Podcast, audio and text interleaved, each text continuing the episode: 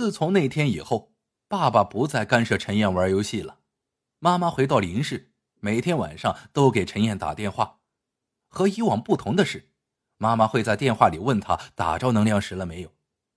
他知道，妈妈不是关心他有没有打到能量石，而是关心他能不能及早从游戏里抽身。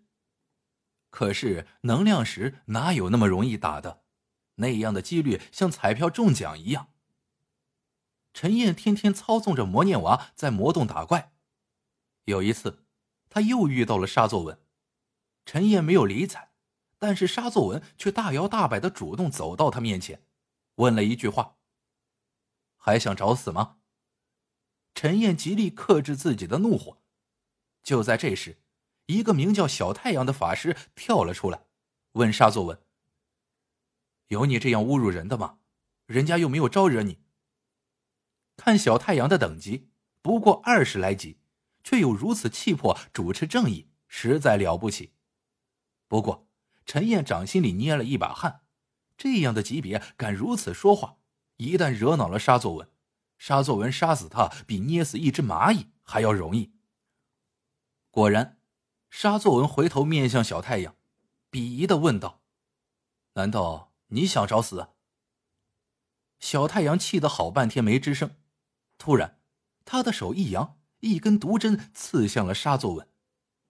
陈燕愣住了，小太阳级别虽低，胆气却壮，一言不合竟向沙作文施了毒。顿时，沙作文全身通红。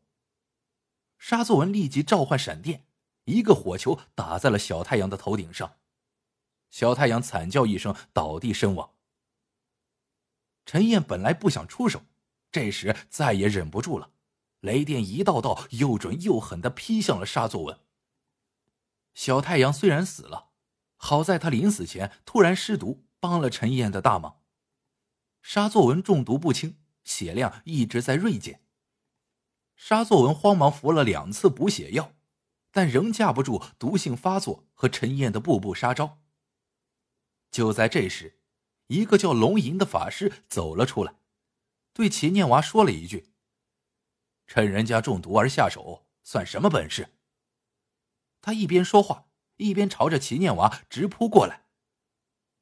龙吟是一个顶尖高手，有八十级呢，这样的人惹不起。陈燕本能的想躲开，但已经迟了。龙吟横冲直撞，只使出一招，齐念娃就惨叫一声，立刻毙命。陈燕盯着电脑上齐念娃的尸体，心里直发懵。这个龙吟是不是有毛病？自己并没有招惹他，他怎么助纣为虐，帮着沙作文来杀我呀？他看到屏幕上龙吟一招杀了他之后，得意洋洋的走到沙作文面前，问道：“你愿意做我的徒弟吗？这样就没人敢欺负你了。”沙作文一副谄媚相。我很愿意，能做您的徒弟，太荣幸了。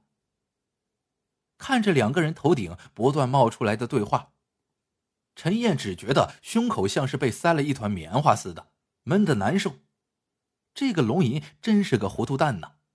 是谁在欺负谁？他弄清楚了没有？陈燕要找龙吟解释清楚，告诉他事情的经过。第二天，陈燕操纵着秦念娃，小心的走进龙吟。还没来得及打出字来，龙吟就猛地一个火球劈了过来，要了齐念娃的半条命。龙吟显然是误会了他，以为他走上前是要报仇。陈燕只能赶紧打字，想解释一下他上前的原因，但他还没有打出字来，沙作文已经跟了上来。沙作文见师傅动了手，哪会放弃在师傅面前表现的机会？他冲上前来，左一个火球，右一个雷电。频频的下起手来，不一会儿，齐念娃就一命呜呼了。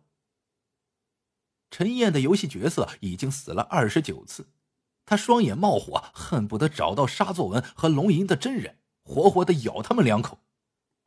这也更加坚定了他要得到能量石的决心。他一定要得到能量石，好找这对狗师徒报仇。陈燕在网上的时间越来越长。这一天，他操纵着齐念娃拼尽全力，才打死一只怪物，出人意料的是，那怪物轰然倒地的同时，吐出了一样东西，那竟然就是一块能量石。陈燕一看到是能量石，喜得心脏砰砰直跳。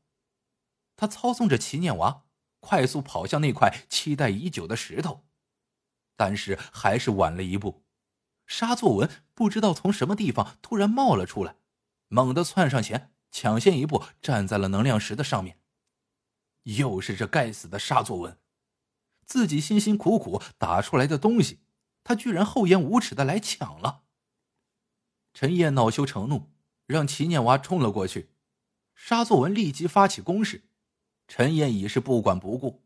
在齐念娃重伤之下，他既不补血，也不反击，还是冲向沙作文。陈燕清楚游戏的规则，是他打出来的东西，他可以立即捡起来。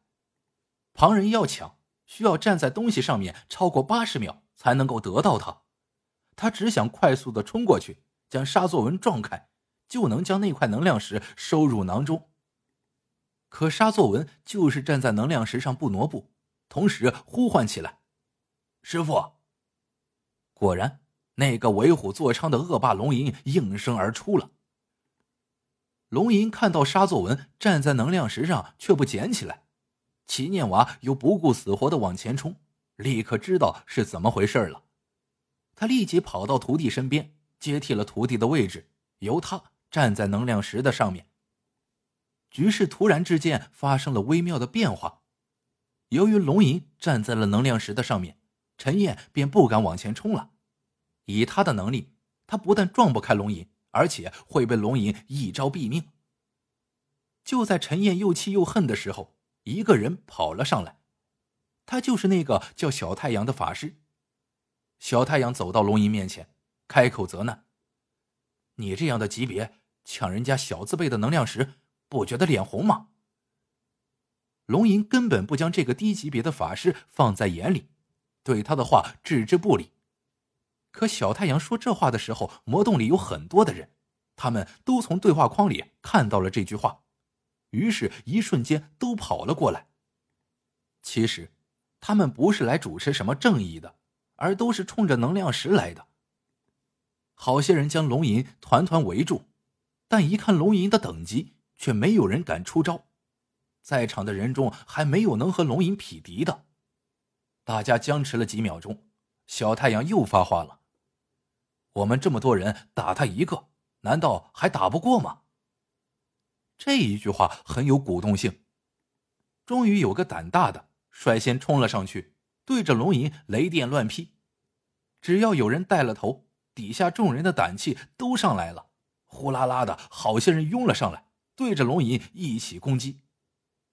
龙吟头上的血量像丢进悬崖的石头，一个劲儿的往下掉。终于，他支撑不住了，边打边退，让出了能量石的位置，逃离了游戏。龙吟一让出位置，立即有人重新站到了能量石的上面。这一批人其实没有一个是真正的侠义之士，大家出手都是为了得到能量石。于是就出现了这样的局面：一旦谁站到了能量石上面，大家就群起而攻之。一时之间，谁站上去谁就挨打。谁都想站，但谁都站不了两秒钟。